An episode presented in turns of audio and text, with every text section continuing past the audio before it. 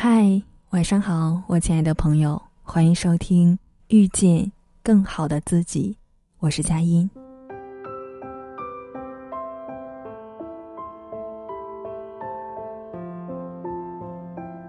人这辈子千万不要马虎两件事情，一是找对爱人，二是找对事业。因为太阳升起时要投身事业，太阳落山时要与爱人相拥的。我们终其一生都在寻找两样东西，一是价值感，二是归属感。价值感来源于肯定，归属感来源于被爱。现在的你是你十年前的决定。十年后的你，是你现在的决定。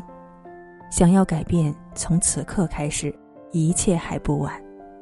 星光不问赶路人，时光不负有心人。